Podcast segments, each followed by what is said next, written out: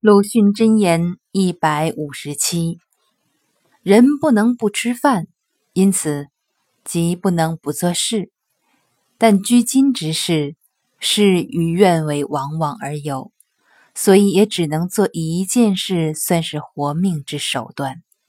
倘有余暇，可研究自己所愿意之东西耳。自然强所不欲，亦亦苦事。然而饭碗一失，其苦更大。